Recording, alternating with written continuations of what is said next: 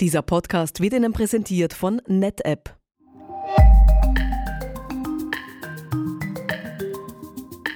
Bacher Systems, der Podcast. Wir räumen Mythen rund um das Thema HCI aus dem Weg und stellen Ihnen einige Use Cases vor. Herzlich willkommen im Newsroom von Bacher Systems bei Folge 8 dieses Podcasts. Ich bin Christine Berkonig und unterhalte mich heute wieder mit den beiden HCI-Experten Manfred Pichelbauer und Matthias Kirschner. Es fällt uns ja zumeist erst auf, wie sehr wir von der Technik abhängig sind, wenn sie mal ausfällt. Sehen dies deine Kunden auch so, Matthias? Also nach unserer Wahrnehmung besteht gerade in Österreich ein sehr starkes Bewusstsein für die Ausfallsicherheit von zentralen IT-Infrastrukturen.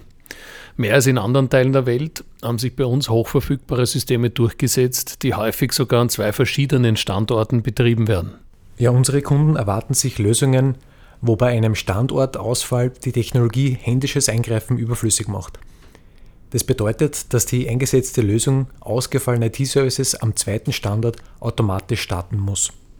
Das bringt uns gleich direkt zum heutigen Use Case. HCI als einfache Plattform für Metro-Cluster. Die HCI-Technologie ist ja meines Wissens aufgrund des Aufbaus der Architektur an sich schon ausfallsicher. Ja, das stimmt.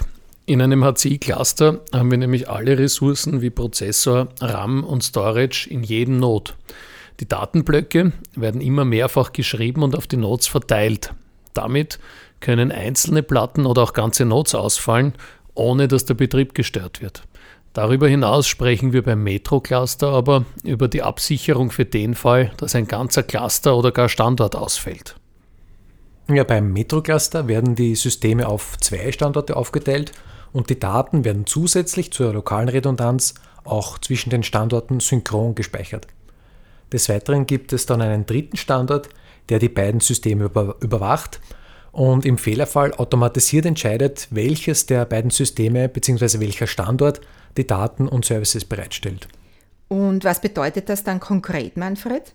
Ja, beim Ausfall einer einzelnen Komponente wollen die wenigsten Kunden, dass ihre Services auf dem anderen Standort hochfahren. Da das in den meisten Fällen eine längere Zeit erfordert und so eine Umschaltung auch mit Risiken verbunden ist. Es gibt aber auch Fälle, wo ein ganzer Standort ausfällt Dabei muss nicht ein Flugzeug abstürzen, sondern wir erleben in den meisten Fällen, dass es ein simpler Stromausfall ist, der das Rechenzentrum lahmlegt. Wichtig ist den Kunden dabei, dass die Umschaltung der IT-Services auf den anderen Standort komplett automatisch erfolgt. Jetzt haben wir ja schon gehört, ähm, dass HCI sehr einfach ist. Damit will ich im Zusammenhang mit dem Metro-Cluster sagen, dass die Spiegelung einer herkömmlichen 3T-Architektur sehr hohe Ansprüche an die Netzwerkverbindungen zwischen den Standorten wie auch zusätzliche Komponenten erfordert, um diese Verbindungen herzustellen. Und dies ist natürlich mit Kosten und administrativem Aufwand verbunden. In den meisten Fällen ist dafür ein dediziertes proprietäres Netzwerk gefordert. Ja, bei HCI hat man die Möglichkeit, das äh, bestehende Netzwerk äh, zu verwenden, das Standard-IP-Netzwerk und die erforderliche Bandbreite, die richtet sich ausschließlich nach dem entstehenden Datenaufkommen, das auf den zweiten Standort äh, geschrieben wird.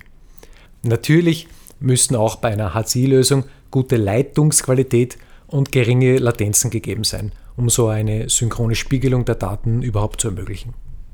Aber das Standard-IP-Netzwerk ist ja wohl nicht das einzige Argument für HCI, oder Matthias? Nein, äh, natürlich kommt uns in einer Metro-Cluster-Konfiguration mit HCI auch das schon mehrfach erwähnte zentrale Management aller Komponenten zugute.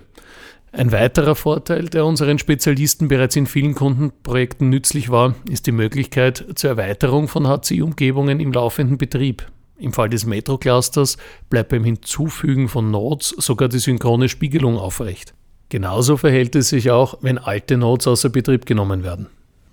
Ja, wir haben bereits bei einem unserer Kunden im Automotive-Umfeld einen Metro-Cluster auf HCI-Basis bereits dreimal erweitert und damit die Leistung und die Kapazität vervielfacht. Und das Ganze ohne Downtime und manueller Datenmigration. Ja, und wir haben bei Bacher Systems auch Kunden, die mit HCI an einem Standort begonnen haben und erst zu einem späteren Zeitpunkt ohne großen Aufwand dieses System um einen HCI Metro Cluster an einem zweiten Standort erweitert haben. Und das alles ohne Downtime im laufenden Betrieb. Damit war das bestehende Investment geschützt, also der erste Standort konnte genau so weiterverwendet werden, wie er war. Und alle Services waren ab diesem Zeitpunkt standortredundant verfügbar. Ja, es ist nicht nur das bestehende Investment geschützt, sondern auch die Architektur und die Implementierung ist deutlich einfacher bei HCI im Vergleich zu einer herkömmlichen 3D-Architektur.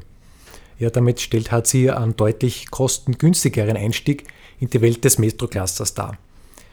Viele kleine Umgebungen können so einfach auf zwei Standorten und durch synchrone Spiegelung hochverfügbar abgebildet werden.